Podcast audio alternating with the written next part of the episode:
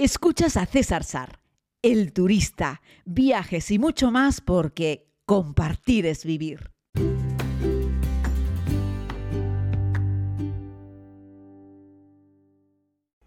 Saludos a todos y a todas, querida comunidad. Les hablo desde Tailandia. Bueno, concretamente estoy en Lupuri, Lupuri o Lupuri. Bueno, en fin, a mí me gusta llamarlo la ciudad de los monos, aunque, bueno, he llegado un poco tarde al hotel y hoy no tocámonos. Se los contaré mañana en el podcast de mañana, porque hoy el día ha estado dedicado a la que fue la capital del reino de Siam, Ayutthaya, como a una horita en vehículo desde Bangkok, de Bangkok hacia el norte. Ya les he dicho que al final de esta ruta haré un podcast monográfico sobre cómo es conducir por las carreteras tailandesas, que no deja de ser entretenido, algo que no es la primera vez que hago, pero no por ello es menos curioso o significativo o sorprendente. Vamos a ver qué calificativo podemos encontrar o con cuál nos vamos a quedar al final de este viaje, el momento en el que haga un balance de lo que son los trayectos por carretera que han comenzado en el día de hoy. Ayutthaya, como les digo, la capital del reino de Siam, se dice, se dice que en su día llegó a tener un millón de habitantes. Estas cosas son difíciles de contrastar, pero bueno, habrá que quedarse con esta cifra porque, bueno, la, cuenta bastante gente eh, y que, esto era un sembrado de templos, ¿vale? Como, como encontramos también sembrado de pagodas y templos en Birmania, su eterno enemigo. Es decir, se entendía que había 1.500 templos y 4.000 esculturas y hoy quedan, pues nada, menos de 1.000, unas cuantas centenares de ellas, muchas en muy, mala en muy mal estado de conservación, otras han intentado reconstruir de aquella manera. Y es que todo esto se, fue, se vio fundamentalmente afectado por la gran guerra entre Birmania y, Siam, Así es que mucho de esto quedó pues, pues en ruinas. ¿no? Eh, lo que queda hoy en día en pie se conforma un parque histórico de Ayutthaya que fue declarado Patrimonio de la Humanidad, de la Humanidad en el año 1991 por la UNESCO. Así es que estamos hablando de lugares muy interesantes.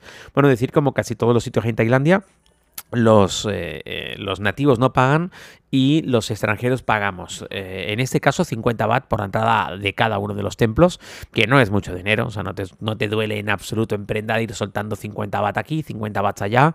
Les recuerdo que un euro son 37 bahts, o sea que nada, es decir, menos de 2 euros y tienes tu ticket de entrada a cada uno de estos mm, monumentos, ¿no? Estos, estas ruinas arqueológicas, estos restos que encontramos en Ayutthaya. Eh, bueno, eh, si lees a la mucha gente que, se dedica a darle a la tecla en los blogs, te dirá que la bicicleta y tal y cual. La realidad de esto, desde mi punto de vista, es que aunque te guste mucho caminar, si quieres ver por lo menos tres o cuatro o cinco o por lo menos los seis más importantes, vas a necesitar dedicar el tiempo de caminar a caminar lo que son los, los yacimientos arqueológicos, es decir, no a moverte entre uno y otro. Hay algunos que están muy cerca, en cerca me refiero uno enfrente de otro, pero hay otros que están un poquitito más lejos, dos kilómetros, tres kilómetros, cuatro kilómetros. Así es que va a ser mejor que eh, más que caminar o incluso más que una bici, eh, yo te diría que, alquilases un tuk-tuk, como haces cuando vas a los templos de Angkor Wat en Camboya, o te diría que, pues si tienes un vehículo, que es lo que estoy haciendo yo en esa ruta de sur a norte, pues que te muevas en, vehículo. Es lo mejor. Eh, así es que esta es mi recomendación para, lo diré. Esta es mi recomendación para esa ruta y sobre todo también para visitar Ayutthaya. El, el aparcamiento, eh, hay un pequeño o gran aparcamiento, depende de la ruina que estés visitando, eh, gratis. Es decir, puedes aparcar el vehículo ahí sin problema. Así es que nada, esa es la recomendación que te puedo hacer. Luego, como te estoy contando siempre, si puedes contratar los servicios de un guía, mejor que mejor, porque es que esto tiene un montón de historia y nos la perdemos en buena medida. Es cierto que si tienes conexión a internet, puedes abrir tu teléfono, documentarte un poco. Si tienes una guía en papel, pues también, pero tampoco es que haya una información muy exhaustiva. Hoy me ha sorprendido porque eh, me he dirigido en Ayutthaya a lo que es el punto más fotografiado hoy en día de este parque histórico y es la famosa cabeza de Buda, es decir, había centenares de de esculturas de Buda y cuando llegaron los birmanos se dedicaron a decapitar a todos los budas. Una de estas cabezas se cuenta en la historia que cayó rodando hasta eh, los pies de un árbol y que con el pasar del tiempo, ese árbol que iba echando raíces, eh, pues fue envolviendo la cabeza del Buda.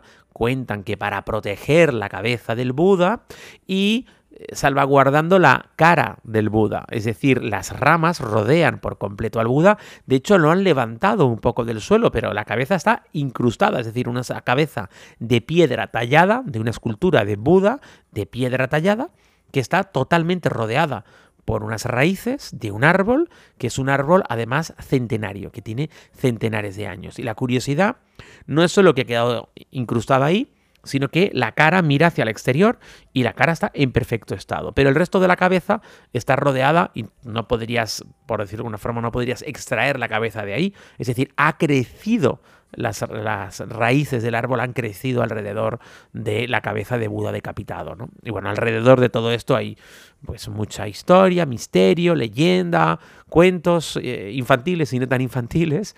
Y bueno, lo que te quería decir es que he vuelto a visitar este punto que ya lo había visto, eh, pues por ejemplo, para la filmación de la segunda temporada de la serie, y recuerdo que en aquel momento, para poder hacer simplemente unas tomas, es decir, para intentar obtener una imagen mía en solitario con la cabeza de Buda, había que esperar un montón de tiempo, porque...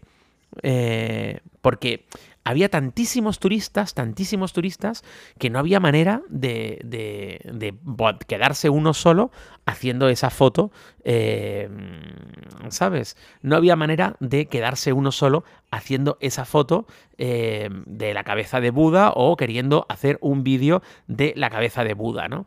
Eh, para contar la historia. Así es que bueno, en eso, en eso es en lo que, en lo que estaba hoy y me sorprendía mucho, me recordaba cómo eh, me recordaba cómo estaba pues peleándome el otro día, bueno, el otro día, cuando hice la filmación de la segunda temporada, eh, para encontrar un hueco para poder contarles esta historia, y cómo ahora no había nadie, es decir, habían cinco o seis turistas, los turistas esperaban su turno para que el otro pudiese eh, pasar y, y, hacer una foto o un vídeo, ¿no? Así es que bueno, fue muy divertido. Eh, son unas historias de Instagram que no he subido, pero que las voy a subir. Es que no me ha dado la vida. Y luego, eh, bueno, pues un paseo por todo el yacimiento.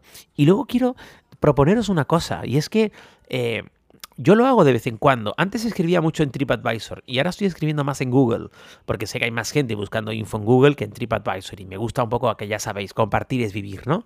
Y bueno, pues estoy aquí y, fuimos con, el grupito con el que estoy, con, los amigos que son en realidad familia, es decir, es, una gente increíble.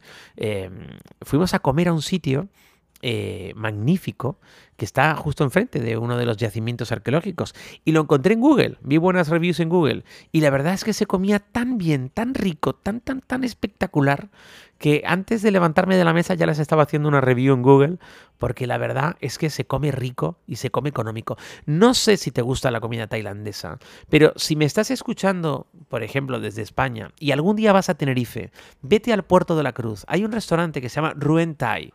Es un restaurante tailandés que está en la parte baja del Hotel Puerto Palace del Puerto de la Cruz. Ruen Thai se llama.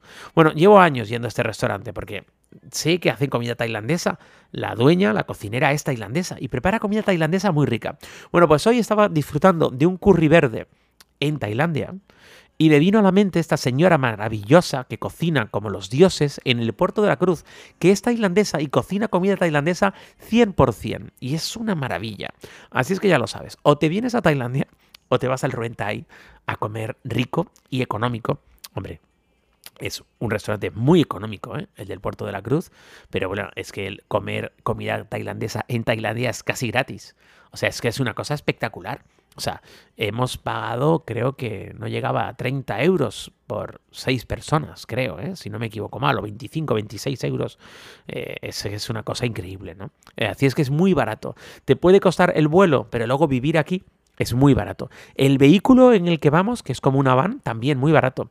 Además, cogiéndola en Bangkok y dejándola en Chiang Mai, que es donde la vamos a dejar. También muy poco dinero.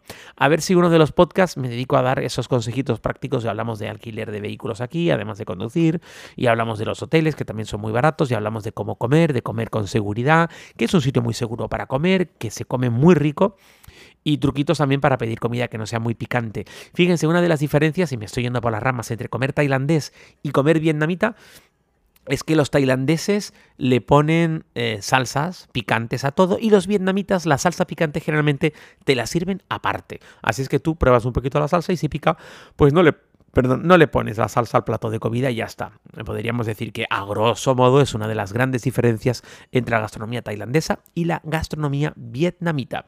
Y no sé por qué te estoy contando esto. Ah, sí, porque te iba a dar algún consejo en un podcast sobre comida tailandesa y cómo intentar no comer picante si es que el picante no te gusta.